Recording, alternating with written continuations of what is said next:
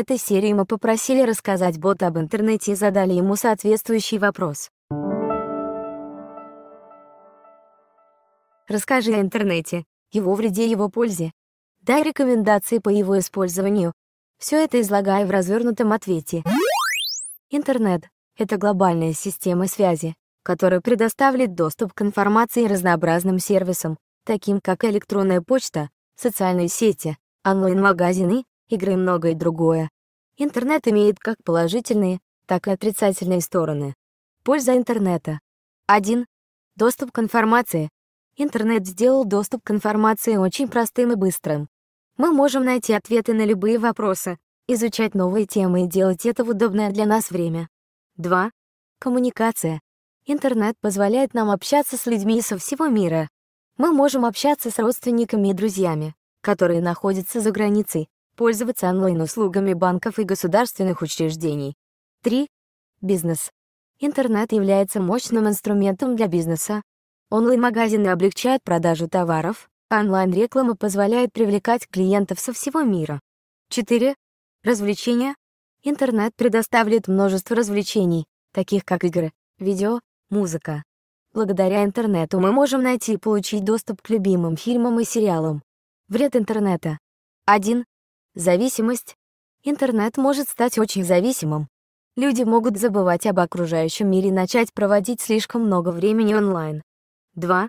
Информационный шум. Интернет заполнен большим количеством контента, но не всегда их можно назвать полезными или даже правдивыми. Люди могут заблудиться в этом информационном шуме и забыть и ориентироваться в реальном мире. 3. Кибербуллинг. Интернет открыт для всех, это может привести к кибербуллингу негативным комментариям, которые могут повредить психическому здоровью. 4. Онлайн-мошенничество. Интернет также стал местом для кибермошенничества, что может привести к потере финансов и личных данных. К сожалению, вред интернета может превышать его пользу, если мы не будем использовать его надлежащим образом. Вот несколько рекомендаций, как использовать интернет правильно. 1. Ограничивайте время которые вы проводите онлайн. Установите временные рамки для себя и следите за их соблюдением. 2.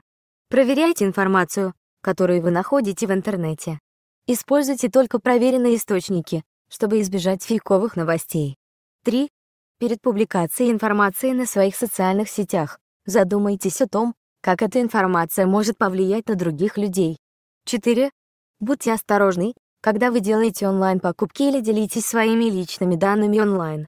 Заключение, интернет — это удобный инструмент для работы, учебы и связи с другими людьми, но используйте его с умом и контролируйте свое время в интернете, чтобы избежать зависимости и негативных последствий.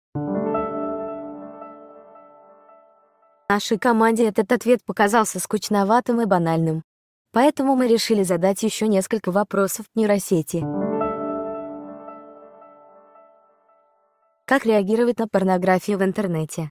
Дай рекомендации, что делать, чтобы ее не встречать. Ниже я предлагаю несколько рекомендаций, которые помогут избежать случайной встречи с порнографическими материалами в интернете. 1.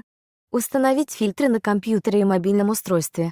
Существует множество программ и приложений, которые блокируют доступ к сайтам с порнографическим контентом. Таким образом, вы сможете бороться со случайными встречами с порнографическими материалами. 2. Использовать поисковые фильтры. Многие поисковики, включая Google и Bing, имеют функцию фильтрации, при помощи которой можно исключить результаты поисков, включающие порнографический контент. 3. Избегать незнакомых сайтов и ссылок. Как правило, на незнакомых сайтах уровень контроля качества контента ниже, и вероятность встретить порнографию увеличивается. 4 общаться с детьми подчиненными. Если у вас есть дети или подчиненные, вы можете рассказать им о вреде порнографии и пропаганды здорового образа жизни без нее. 5. Найти другое общение. Попробуйте найти другое общение, чтобы избежать необходимости смотреть порнографию. Например, вы можете поискать хобби, которые будут интересны вам. Важно понимать, что все эти рекомендации не гарантируют 100% защиту от порнографии в интернете но они помогут снизить вероятность ее встречи. Если вы столкнулись с проблемой и не можете ее решить самостоятельно, обратитесь за помощью к психологу или другому специалисту.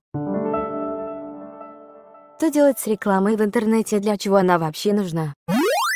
Реклама в интернете нужна перед всем для того, чтобы привлекать внимание целевой аудитории пользователей в сети увеличивать продажи, популярность и узнаваемость товаров и услуг. Чтобы эффективно использовать рекламу в интернете, нужно определить свою целевую аудиторию и выбрать соответствующий формат рекламы, который наиболее подходит для ее привлечения. Такие форматы, как контекстная реклама, реклама в социальных сетях, реклама на видеохостингах и так далее позволяют достигнуть разных целей. Важно понимать, что реклама в интернете должна быть качественной, привлекать внимание и быть целенаправленной, чтобы она была эффективной. Кроме того, ее следует продумывать и тестировать, чтобы убедиться в ее эффективности. Наконец, стоит отметить, что реклама в интернете должна быть частью комплекса маркетинговых мероприятий совместно с другими инструментами, поможет добиться максимальных результатов в продвижении товаров и услуг. Со скольки лет рекомендуется пользоваться интернетом? Нет конкретного определенного возраста, когда дети должны начать использовать интернет, но рекомендуется внимательно отнестись к возрастным ограничениям, установленным для различных онлайн-ресурсов. Например, многие социальные сети или видеохостинги требуют, чтобы пользователь был старше 13 или 18 лет, прежде чем он мог зарегистрироваться. Кроме того, родители должны научить своих детей правильно и безопасно пользоваться интернетом, объяснив им основные принципы безопасного поведения в интернете. Например, не делись персональными данными, не открывайте подозрительные вложения и так далее. Важно также контролировать время, которое ребенок проводит в интернете следить за тем, какие сайты и приложения он посещает. Интернет — это зло. Я, как и, не могу описывать интернет как зло или добро. Это абстрактное понятие, которым нельзя обладать в рамках конкретных дел. Интернет — это всего лишь инструмент, который может использоваться для различных целей. Он может использоваться для образования, коммуникации, развлечения, торговли и так далее. Однако, если интернет используется неправильно, он может иметь отрицательные последствия, как любой другой инструмент.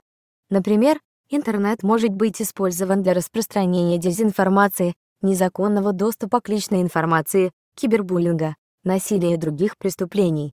Это делает такие действия злом, а не сам интернет. Спасибо за прослушивание нашего подкаста. Увидимся в следующих эпизодах.